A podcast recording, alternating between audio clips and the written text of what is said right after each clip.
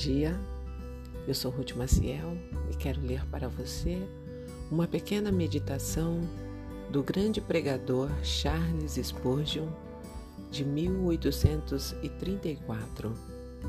Ele começa citando o livro de Números, capítulo 11, em seu versículo 11.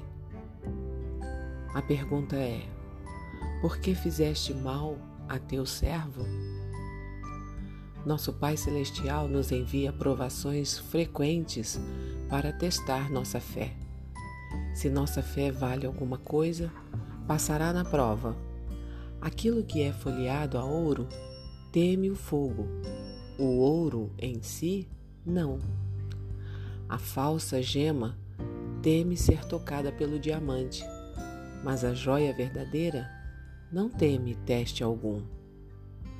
Pobre é a fé que só confia em Deus quando os amigos são verdadeiros, o corpo está pleno em saúde e os negócios estão lucrativos. Mas a fé verdadeira é a que se apega à fidelidade do Senhor quando os amigos se vão, quando o corpo adoece, quando a alma se deprime e a luz do semblante de nosso Pai fica oculta. Uma fé que, na provação mais terrível, diz: Eis que me matará, contudo, defenderei o meu procedimento. É a fé nascida no céu.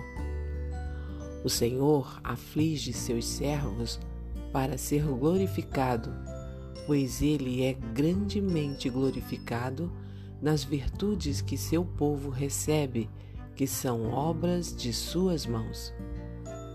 Quando a tribulação produz perseverança, e a perseverança experiência, e a experiência esperança, o Senhor é honrado por suas virtudes em desenvolvimento. Nunca conheceríamos o som da harpa se suas cordas não fossem tangidas, nem desfrutaríamos do suco da uva se não fosse pisoteada no lagar. Nem descobriríamos o doce perfume da canela se não fosse prensada e batida. Não sentiríamos o calor do fogo se as brasas não fossem completamente consumidas. A sabedoria e o poder do grande artífice são descobertos nas provas pelos quais seus vasos de misericórdia têm a permissão de passar. Aflições momentâneas também tendem a intensificar a alegria futura. Devem haver sombras na pintura para que a beleza das luzes seja realçada. Poderíamos ser tão altamente abençoados no céu se não tivéssemos conhecido a maldição do pecado e a tristeza da terra? A paz não será mais doce após o conflito e o descanso mais bem-vindo após o trabalho pesado? A lembrança de sofrimento passados não realçará a bem-aventurança do glorificado? Há muitas outras respostas consoladoras à pergunta com que começamos nossa breve meditação.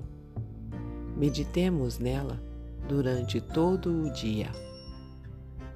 Qual foi a pergunta? Por que fizeste mal a teu servo? Se você gostou, compartilhe com outras pessoas, porque a palavra de Deus nunca volta vazia. Tenha um bom dia. Fique na paz do Senhor.